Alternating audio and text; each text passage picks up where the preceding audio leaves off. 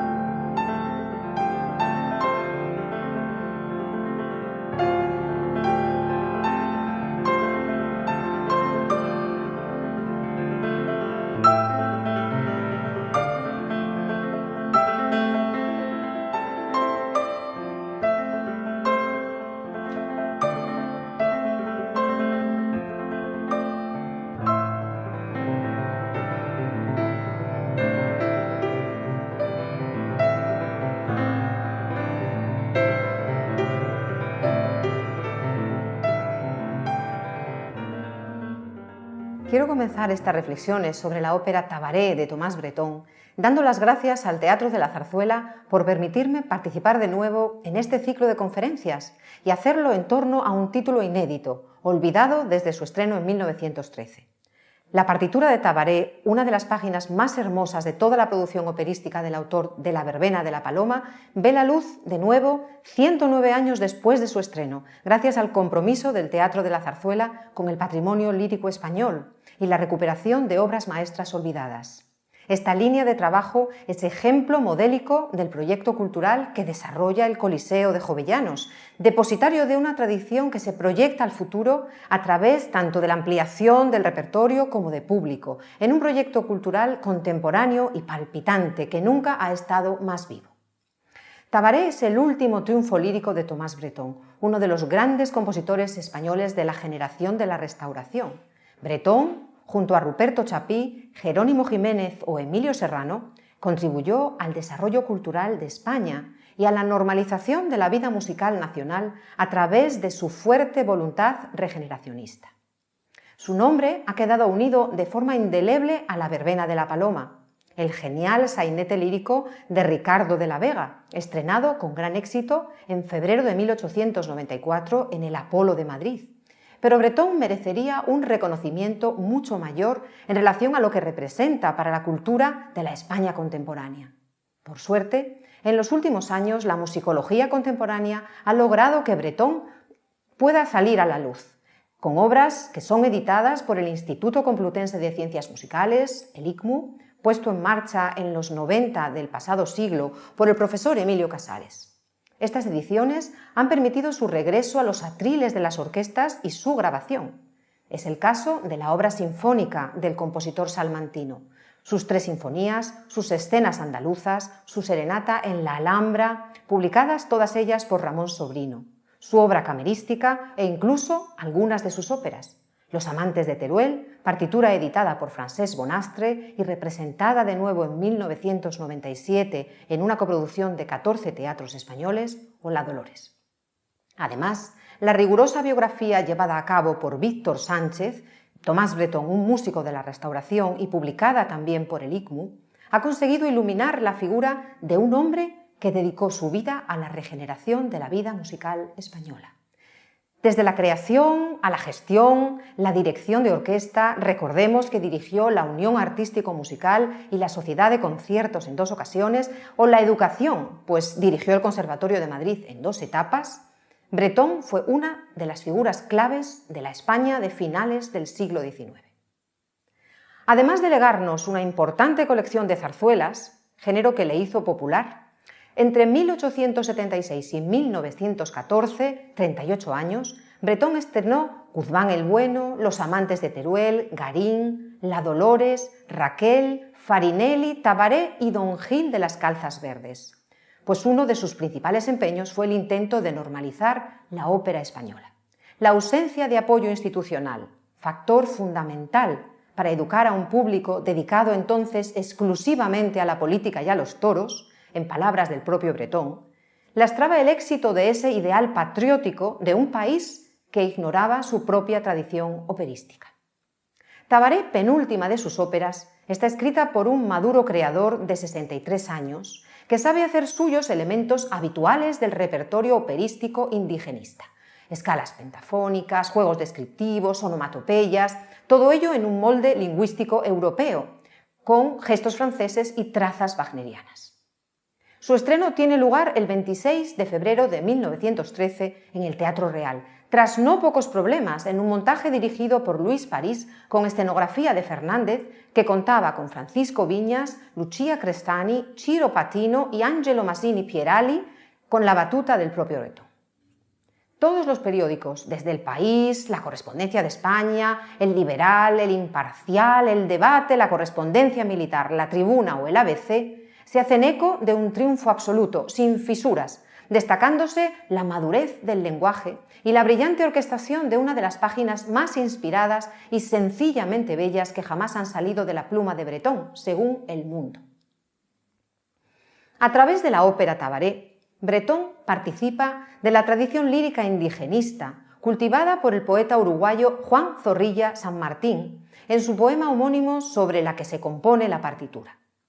Bretón escoge este poema, publicada en 1888, atraído por la idea de escribir un drama lírico que, según sus palabras, estrechara los lazos entre nuestra raza y las de la ribera de la Mar Chica, utilizando el nombre que le dieron al plata nuestros antepasados. El autor de La Verbena de la Paloma sueña con materializar la partitura durante más de 20 años, desde que Zorrilla San Martín le regalara su poema en 1892. Después el crítico Antonio Freixas, del periódico argentino La Nación, animado por el éxito que Bretón había conseguido en Buenos Aires con algunas de sus obras, le insta a poner en música el poema de Zorrilla San Martín. Pero Bretón siente la necesidad de visitar el Nuevo Mundo para conocer el sitio y latitud precisas donde se desarrolla la tragedia de los charrúas y poder componer así la música adecuada al poema. En 1910, dentro de los actos del centenario de la independencia, Bretón es invitado a participar en la temporada de ópera española que Juan Goula organiza en el Teatro Colón de Buenos Aires, pisando así por primera vez tierras americanas. Esta experiencia le permite contemplar las costas de Brasil gracias a sus escalas en Santos y Río de Janeiro, descubriéndole, según sus propias palabras, la flora virgen y lujuriante que embellece e impresiona la retina, cerebro y alma. Con esas sensaciones inicia la escritura de Tabaré, que lleva a cabo en tan solo un año, pues el guion de canto y piano está fechado en octubre de 1911 y la partitura orquestal en julio de 1912. Desconocemos el conocimiento que Bretón pudiera tener del repertorio indigenista. Desde las últimas décadas del XIX se cultiva en Hispanoamérica con el objeto de configurar óperas que aboguen por el carácter y origen mestizo de las nuevas naciones. Son diversas las partituras que, aspirando a esta autoafirmación indigenista, se escogen como pretexto literario entre la confrontación entre europeos y amerindios, Guatimochín del mexicano Aniceto Ortega, Il Guaraní, la más conocida por su estreno en la Escala de Milán, del brasileño Carlos Gómez, Liropeya del uruguayo León Ribeiro, Atzimba, la Aida Tarasca del mexicano Ricardo Castro, Lautaro del chileno Eliodoro Ortiz de Zárate, las cinco óperas sobre Tabaré, la del uruguayo Brocua, estrenada en París en 1910, la de Bretón en 1913, las de los mexicanos Cosgaya Ceballos y Oseguera en el 18 y en el 35 respectivamente, y la del ítalo-argentino Esciuma, que se estrenó en 1925, y las tres óperas ecuatorianas que ponen en música Cumandá o un drama entre salvajes, la de Durán Cárdenas, escrita entre 1900 y 1911, la de Salazar y la de Traversi Salazar de 1954. Los indígenas que habitan estos títulos se presentan de forma estilizada, suavizando sus salvajismos reales, reduciendo así lo prehispánicos a ciertos gestos que añaden color característico, capaz de evocar un tiempo y un espacio míticos. El lenguaje musical europeo introduce elementos indígenas como herramienta constructora de la imagen de lo nacional. Musicalmente lo indígena se reduce a números pintorescos que aportan el imprescindible color. La marcha zacalteca de Cuatimochín, el coro de los Aymoré, la mímica y bacanal india de Il Guaraní, la melodía de Tam Hoskua, que se convierte en el tema de la marcha tarasca de Atzimba, la danza mapuche de Lautaro o el elemento pentafónico y el tambor tundulí de la música inca de Cumanda. La ópera Tabaré transita, por tanto, en el contexto indigenista decimonónico, movimiento idealista de las élites blancas europeas, que condujeron a los países de la América hispana a su independencia. Pero lo hace de forma singular, no solo por la condición de español de su compositor, que le libera de cualquier intención nacionalista, sino también por la ideología subyacente en el poema. El texto de Zorrilla San Martín es un poema que pretende hacer historia. De hecho, el mismo autor en sus comentarios reivindica su creencia de que, y cito, la historia es incluso más historia la de los poetas que la de los historiadores y en este sentido responde de forma perfecta al carácter romántico idealista de ese primer periodo indigenista, en el que son las élites blancas las que reescriben la historia de los nuevos países que se han independizado de España. Se trata de crear un relato histórico propio, diferenciado del de la conquista, que sitúe los orígenes de los nuevos países en el mundo indígena, pero se proyecte al futuro sin él. La victimización forma parte importante del proceso que magnifica y difunde la leyenda negra española, según describen de forma perfecta los profesores Roca Barea en Imperiofobia y Homodeo en Madre Patria. Así, Tabaré es, en realidad, una elegía por la raza charrúa, que tras la independencia acaba siendo exterminada por las élites blancas, en la matanza de Salsipuedes, 1831, pero su construcción ideológica dirige la mirada hacia los españoles, que en el relato son los que asesinan al indio Tabaré en un proceso característico de falseamiento de origen. Zorrilla San Martín, un autor mestizo, al igual que el protagonista de su poema De padre cántabro y madre uruguaya, asume pues en Tabaré la exterminación de los indios charrúas como una penosa consecuencia del inevitable avance de la historia, una suerte de darwinismo social que justifica que el proceso triture entre sus engranajes a los que no pueden adaptarse. Lo indígena debe desaparecer para facilitar la evolución de las nuevas naciones americanas, tal y como se vanagloria ya el libro del centenario de Uruguay en 1925, cuando reconoce que esta es la única nación de América que no presenta ni un solo núcleo que recuerde su población aborigen. A pesar de la belleza del texto y de la idea subyacente, Tabaré, la idea de Tabaré es deleznable por su racismo y supremacismo. Tabaré forma parte de la memoria colectiva americana. Hasta la década de 1990 fue lectura obligatoria del sistema de instrucción pública uruguayo y consiguió inmensa popularidad, además de en Uruguay, en México, Argentina, Colombia o Ecuador, tal como Bretón describe en la introducción al libreto de su ópera, es consciente de la inmensa popularidad del poema, pues son muchos los que en Hispanoamérica recitan de memoria multitud de estrofas del mismo. Tabaré fue concebido por Zorrilla San Martín en Chile, escrito en el exilio argentino y publicado en París y en Madrid casi al mismo tiempo que en Montevideo, compartiendo así el espíritu cosmopolita europeo del que hacen gala los padres de la patria uruguaya desde finales del siglo XIX. De hecho, Zorrilla San Martín, el poeta de la patria, como se le bautizó en Uruguay, formó parte junto a Bauzá, Acevedo Díaz, Blanes y Ramírez de la generación que entre 1879 y 1890, a través de una amplísima producción intelectual, construyó y difundió una mitología y una conciencia histórica de la nación uruguaya. Zorrilla San Martín recibió una cuidada educación jesuítica que conformó su liderazgo intelectual en profundo compromiso con su patria. En Chile donde vivió entre 1873 y 1877, publicó su primer libro de poemas, Notas de un himno, que incluía El ángel de los charrúas, antecedente de su posterior Tabaré. El poema tuvo cierta trascendencia, de hecho, el pintor Juan Manuel Blanes pintaría un año después en Florencia un cuadro homónimo que es puesto en relación con su poema por el propio Zorrilla en su periódico católico El Bien Público. Para la creación de Tabaret, Zorrilla San Martín se nutre literariamente de la poesía romántica de Becker y Zorrilla, reconociendo él mismo influencias de la novela de Federico Halm, El hijo del desierto, de 1842, así como de los clásicos universales, Homero, Esquilo, Dante, Cervantes, Shakespeare, Goethe, Schiller y Ocean. Y sus páginas revelan el conocimiento de la obra de Alonso de Ercilla y de los cronistas Martín del Barco Centenera y Ruy Díaz de Guzmán, además de inspirarse en el poema uruguayo Celiar de Magarillo Cervantes, el drama El Charrúa del coronel Bermúdez, la novela histórica Abayubá de Escardó y una pequeña colección de poesía indígena.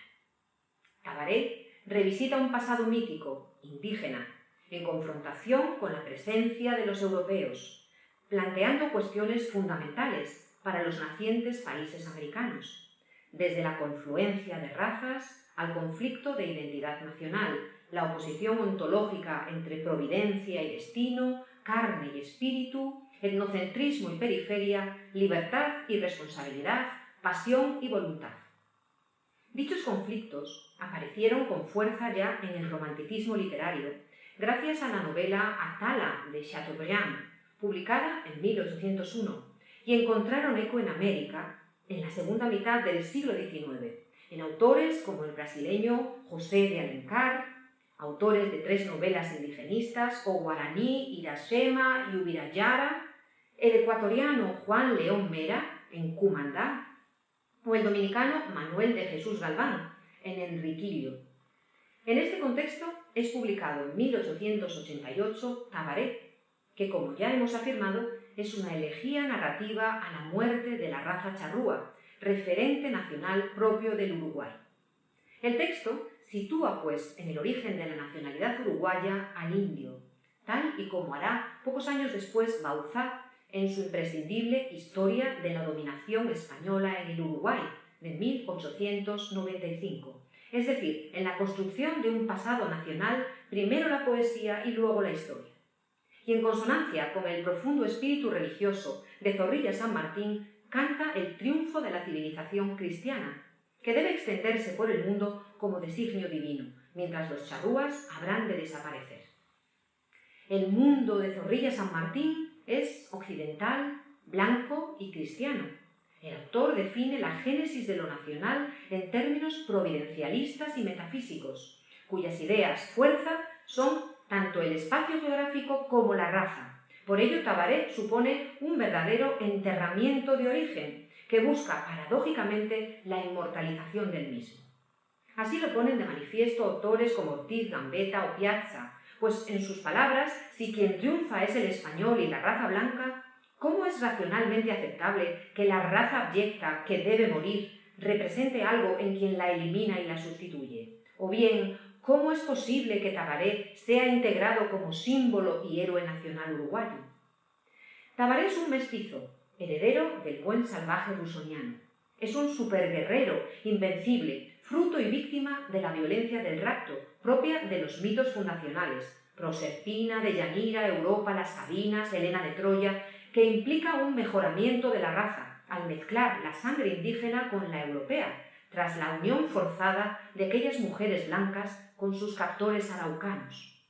Pero paradójicamente, esa sangre europea que ha perfeccionado la raza india también la ha debilitado, haciéndole sentir a Tabaré amor por Blanca y llevándolo a un estado de melancolía y una muerte trágica.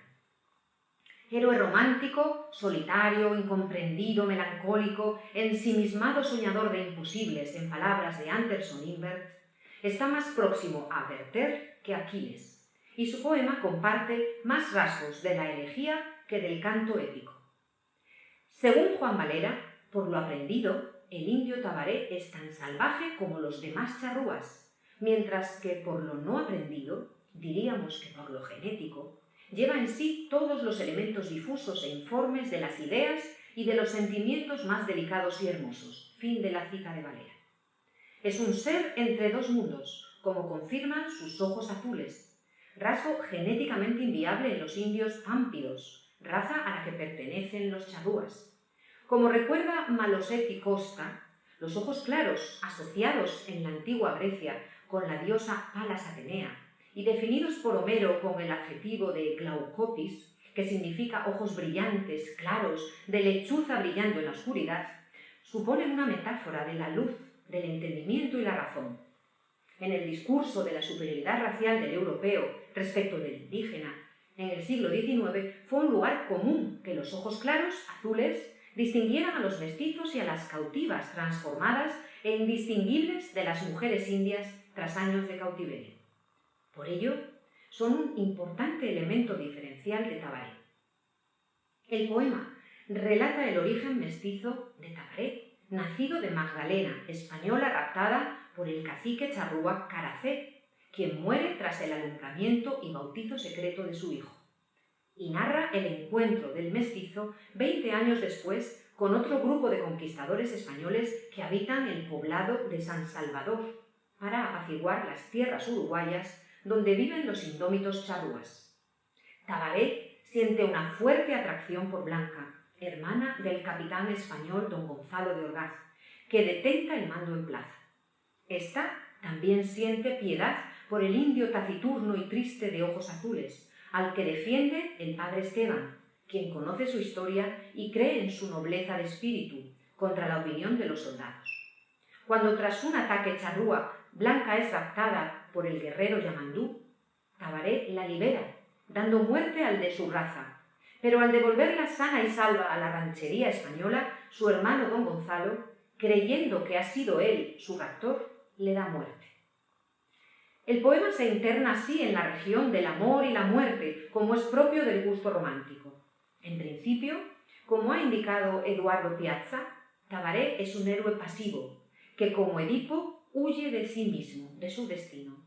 Solo le moverá a la acción el peligro que corre Blanca al haber sido raptada por Yamandú, pues siente que debe interrumpir el eterno retorno, impidiendo un rapto como el que le dio origen a través del secuestro de su propia madre Magdalena. Pero aunque Tabaré asesina a Yamandú y devuelve a Blanca al poblado español, acabará pagando su existencia con su vida. Ni el asesinato de los suyos, ni la liberación de Blanca consiguen lavar la mancha de su raza, el rapto de la española Magdalena 20 años atrás por su padre, el cacique Caracé. Tabaré está preso, pues, entre dos amores imposibles, estereotipos de mujer ángel. Magdalena, su madre, que lo ha alumbrado física y espiritualmente al bautizarlo antes de morir, y de quien solo guarda un evanescente recuerdo. Y Blanca, a quien ama por recordarle a Magdalena, que, según el poema, miraba con tus ojos y era así como tú, blanca y hermosa, según confiesa el propio indio Blanca. Tabaré ama a Blanca, su imagen, su palabra, su fe. El charrúa atrae también a Blanca por lo diferente, lo oculto, lo secreto, lo salvaje. Zorrillo San Martín otorga permiso a Bretón para componer una ópera sobre estos versos, pues en su opinión en el poema original están ya prefigurados, y cito, los dúos de amor, los concertantes polífonos, los cantos guerreros o crepusculares, los coros de soldados y de salvajes. Fin de la cita. Pero demanda al compositor que la partitura incorpore también los otros personajes de la tragedia, aquellos que habitan la exuberante naturaleza americana. Y cito de nuevo, el grillo, el camalote, el lirio, la hoja seca, los árboles dantescos, cuerpos vivos arraigados en mi tierra, que sangran, que gritan y se quejan e increpan al que pasa. Todas las criaturas melodiosas, pájaros y espíritus, según Zorrilla San Martín. Él valora la naturaleza uruguaya como afectiva, sensible, determinante para comprender la historia de Tabaré. Al igual que sucede en Los amantes de Teruel, La Dolores o Raquel, Bretón es el adaptador literario del poema original de Zorrilla San Martín, que se manifestó entusiasmado con la adaptación final. Los tres hilos del poema, que magistralmente estudia Anderson Invert, la acción narrativa, los símbolos teológicos y la animación lírica del paisaje, han sido respetados de forma ejemplar en la adaptación, aunque el texto se ha reescrito por completo. De hecho, solo nueve versos del original se mantienen en el libreto operístico de Breton. La ópera lleva a cabo una reducción de la materia literaria que aparece en el poema, prescindiendo por completo del libro primero del mismo, que relata la génesis del protagonista a través del rapto de la española Magdalena por el caudillo Caracé. El primer acto de la ópera, pura creación de Breton, presenta dos ejes, el rito funerario del cacique Cayú y la determinación de Yamandú de convertirse en nuevo líder, tomado del libro tercero del poema. El ataque de los españoles al poblado indio, al concluir el acto, será su segundo eje. El compositor se inspira en los cantos segundo, tercero y cuarto del segundo libro para su segundo acto, que dramatiza la vida en la encomienda española de San Salvador. Tabaret, el indio loco, como le llaman los soldados, encuentra a Blanca, a quien espía cada noche, atraído por el parecido con su madre española Magdalena. Ella descubre su triste historia gracias al padre Esteban, misionero que le aprecia y defiende del resto de españoles, que le consideran un salvaje. En la ópera, el indio no es expulsado del poblado por el capitán, como en el poema original, sino que huye a la selva, demostrando su inadaptación. Sin embargo, Tabaret tampoco encuentra la paz en la selva, que le rechaza tal y como recogen tanto el poema como el libreto al inicio del libro y acto terceros.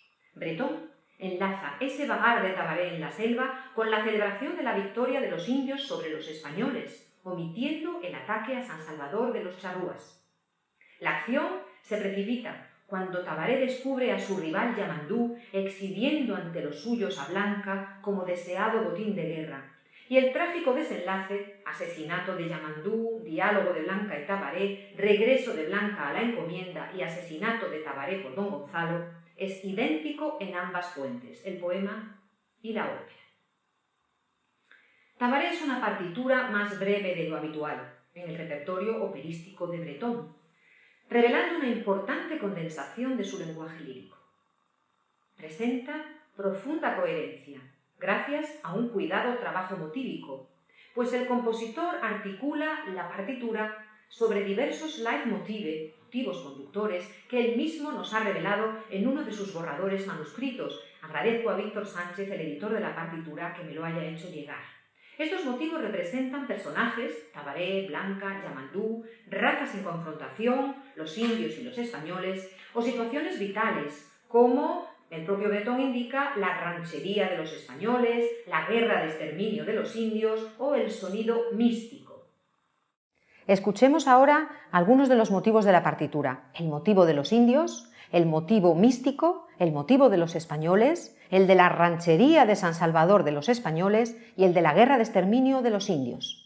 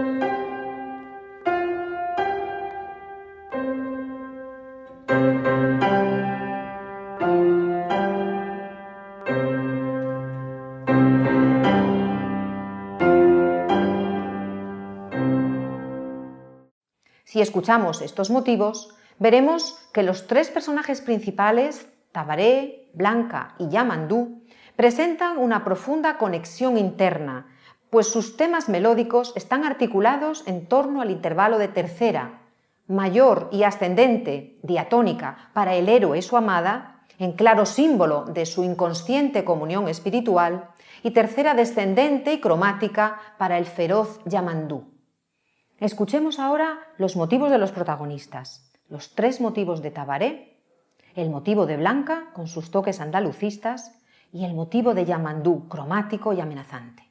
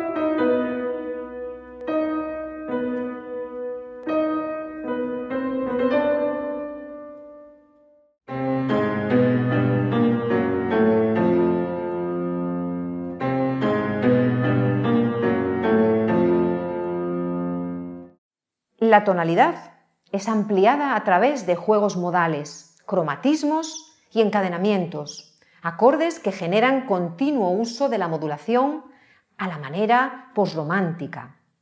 Y Breton llega a sus límites, a los límites de la tonalidad, con fragmentos fuertemente atonales y gamas de tonos enteros.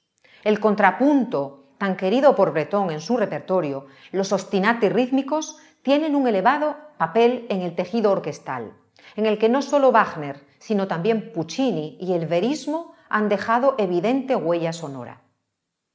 Breton escoge la escala pentatónica de cinco sonidos que evita el semitono para identificar sonoramente a los indígenas americanos. ¿Eran estas las escalas de la música precolombina?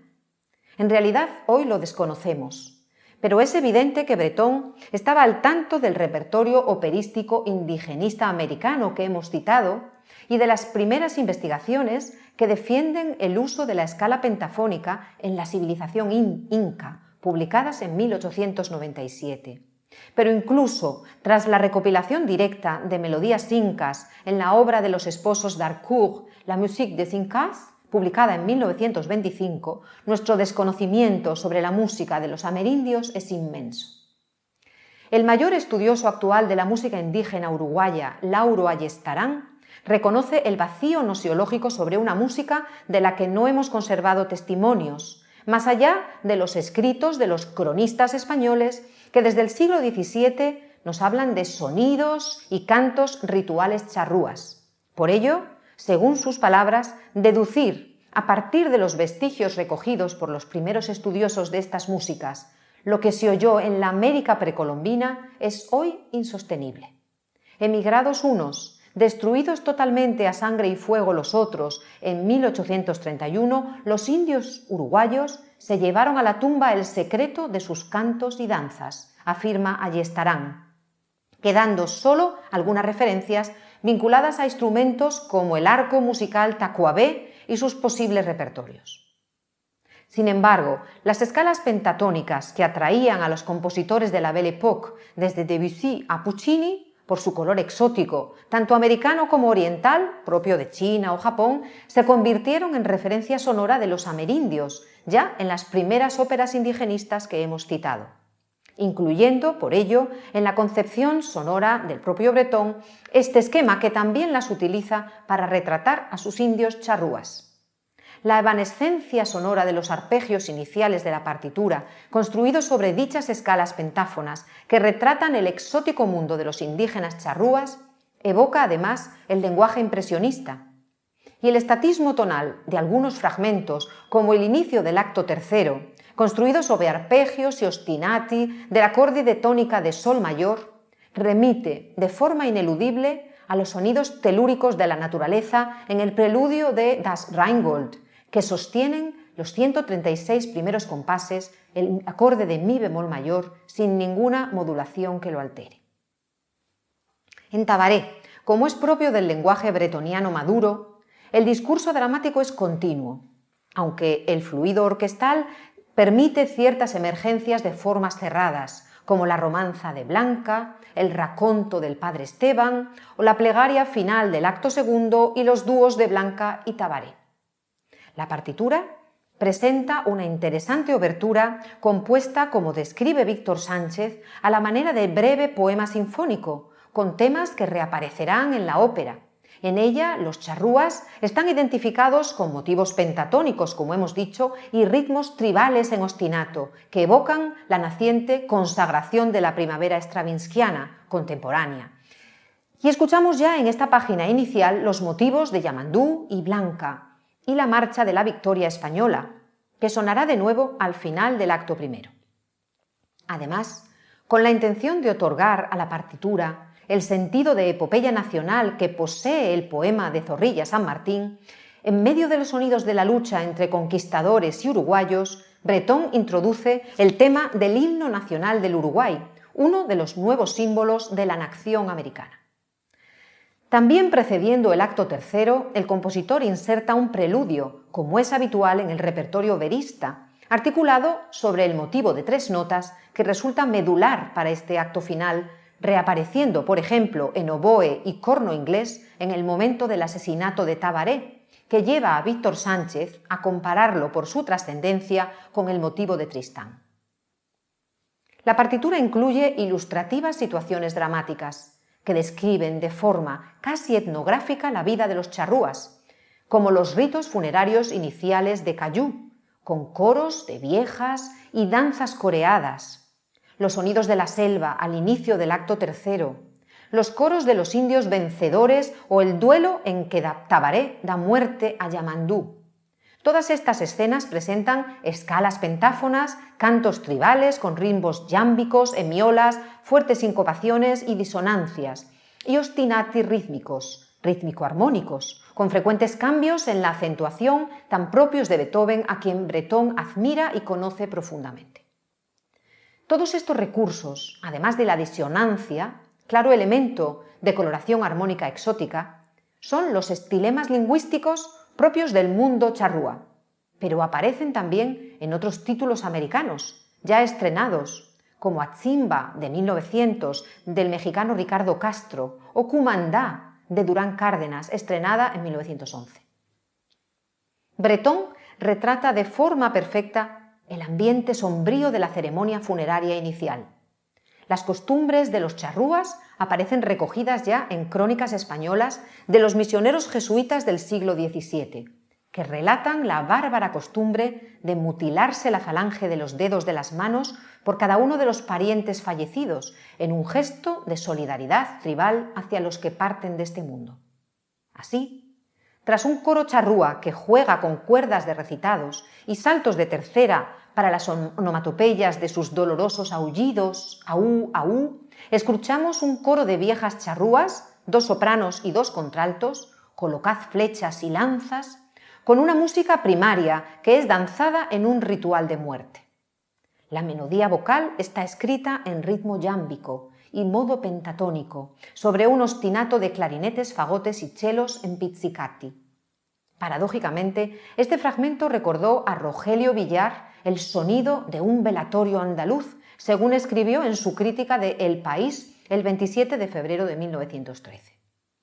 Los gritos de los charrúas reclamando guerra, guerra, se mezclan con el sonido coral en una combinación de canto y palabra declamada característica de la tradición lírica hispana desde las primeras partituras del siglo XVII conservadas, y pienso en Celos aún del aire matan, estrenada en 1660 en Madrid.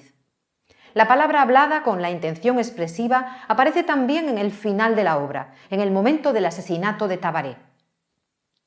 En diversos momentos a lo largo de la ópera, los coros indios eluden la armonía, recurriendo Bretón a estructuras polifónicas primarias, a distancia de quinta y de octava, idénticos intervalos a los que utiliza para retratar los sonidos de la selva que rechazan a Tabaré al inicio del acto tercero.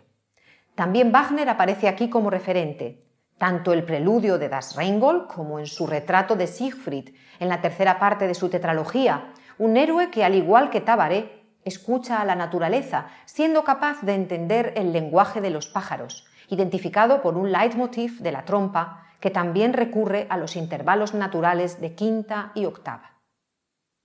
Frente a los indios, los españoles desarrollan siempre estructuras diatónicas, con gesto marcial, expuestos por fanfarrias de los metales para sus cantos de victoria. Y sus plegarias recurren a armonías a cuatro voces, Bretón traduce así el abismo que separa a los europeos, poseedores de un comportamiento lingüístico civilizado en el poema, hablan, ruegan, cantan y rezan, y a la bárbara raza india, silenciosa y taciturna como Tabaré, con un lenguaje salvaje de feroces arengas, alaridos y sonidos animales, aullidos, rugidos o chillidos.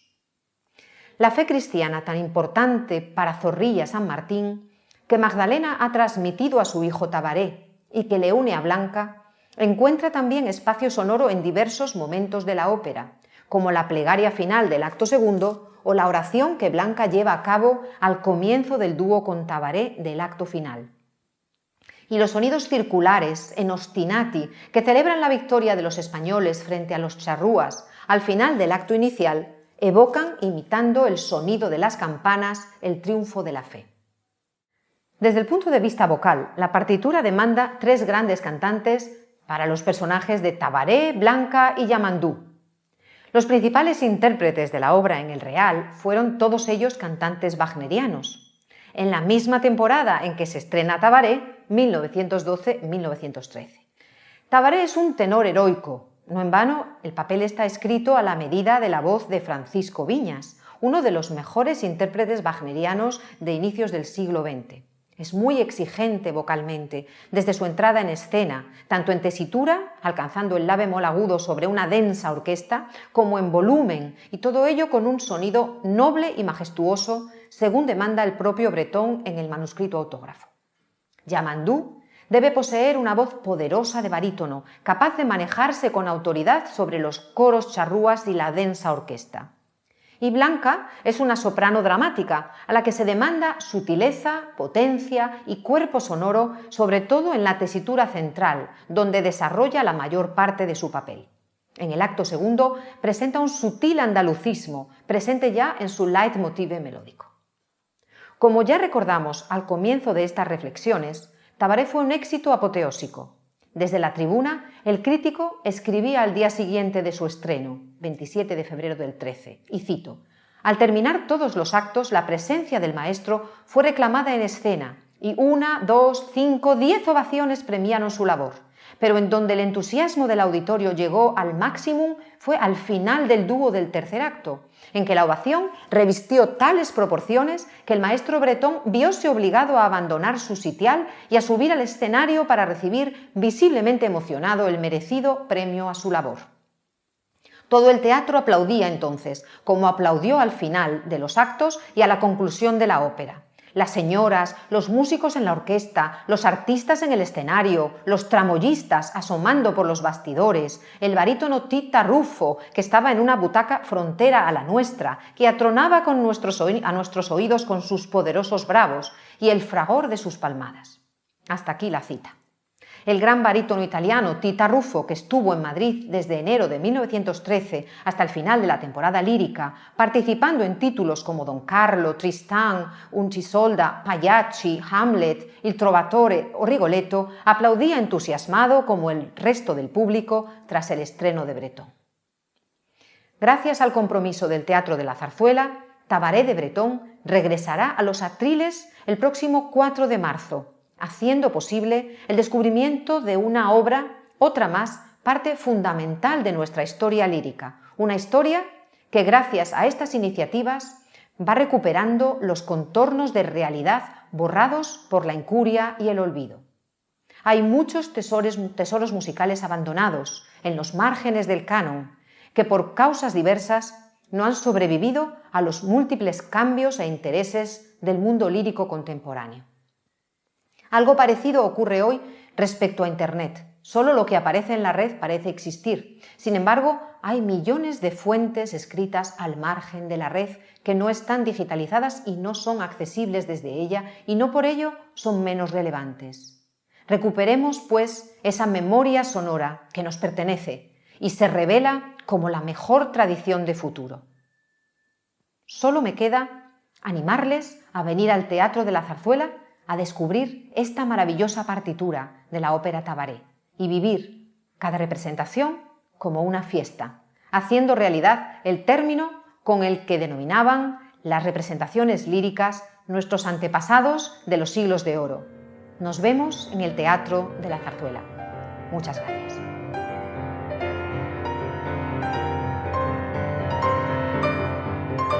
Gracias por escuchar este podcast. Te esperamos en el Teatro de la Zarzuela, único en el mundo.